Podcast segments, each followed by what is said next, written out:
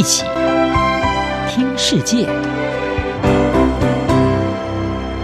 欢迎来到一起听世界，请听一下中央广播电台的国际专题报道。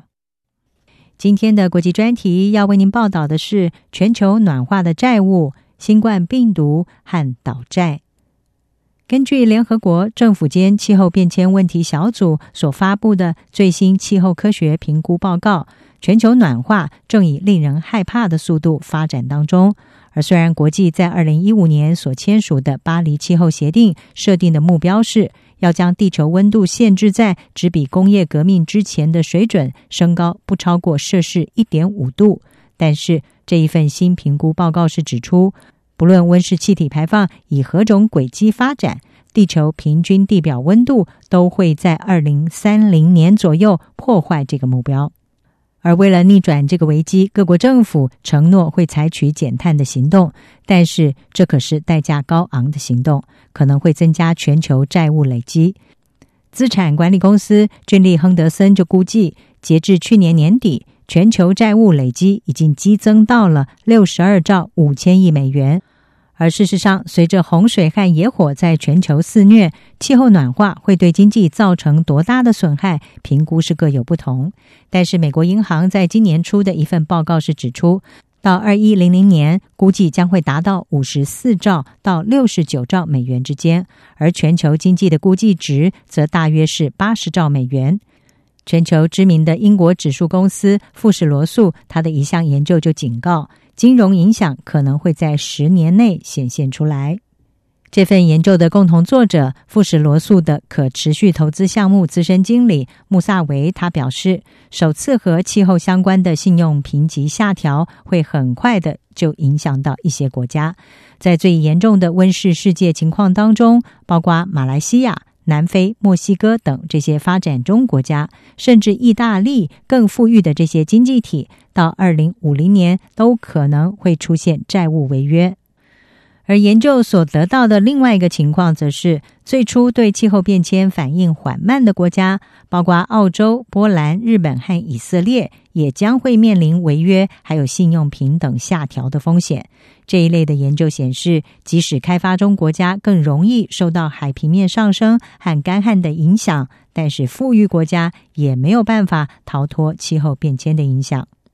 标准普尔的前主席平等主管，目前是 Country Risk dot io 的首席经济学家克雷默，他就表示：“你在谈论气候变迁和它的影响的时候，很快就会提到巴贝多、斐济或者是马尔地夫。但是他说，令我惊讶的是，他对平等比较高、比较富裕的国家也带来影响，包括英国剑桥大学在内的一些世界大学所做的研究得到的结论是，因为气候变迁。”估计二零三零年之前，将会有六十三个国家被调降信用评等，几乎占了标准普尔、穆迪还有惠誉评级国家数量的一半。研究也指出，在本世纪结束之前，中国、智利、马来西亚和墨西哥将会受到最严重的影响，降级将会达到六个等级，而美国、德国、加拿大、澳洲、印度和秘鲁可能会降四级左右。这项研究也估计，到二一零零年，借贷成本的相应增加，会使各国的年度债务偿还总额增加一千三百七十亿到两千零五十亿美元。评级遭到调降，通常会导致借贷成本提高，特别是如果导致被从管理数兆美元的基金所追踪的债券指数当中剔除的话。以开发国家正在加大支出来缓解气候破坏。在最近的洪水灾难之后，德国已经设立了三百亿欧元的恢复基金，而新加坡则是在研拟有七百二十亿美元的预算来应应下个世纪海平面上升的问题。至于对那些已经因为 COVID-19 而伤痕累累的新兴经济体而言，气候危机将会造成更大的压力。国际货币基金 IMF 就警告，根据圣母院全球调试计划，他们的指数衡量。气候变迁的伤害度每上升十个百分点，开发中国家的长期政府债券利率就会增加一百五十个基点以上；而至于全球所有国家，则是平均将会增加三十个基点。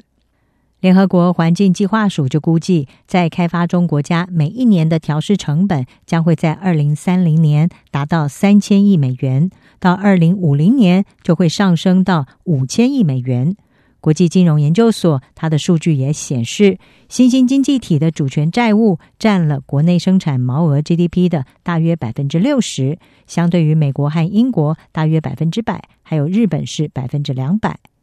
事实上，这个比例从 COVID-19 大流行之前就不断的上升，也已经引发关切。欧洲、美国和日本的中央银行基本上都能够担保国家债务，但是对贫穷国家来说，这是不可能的。他们最终必须要偿还债务。以上专题由杨明娟编辑，还请您播报。谢谢您的收听。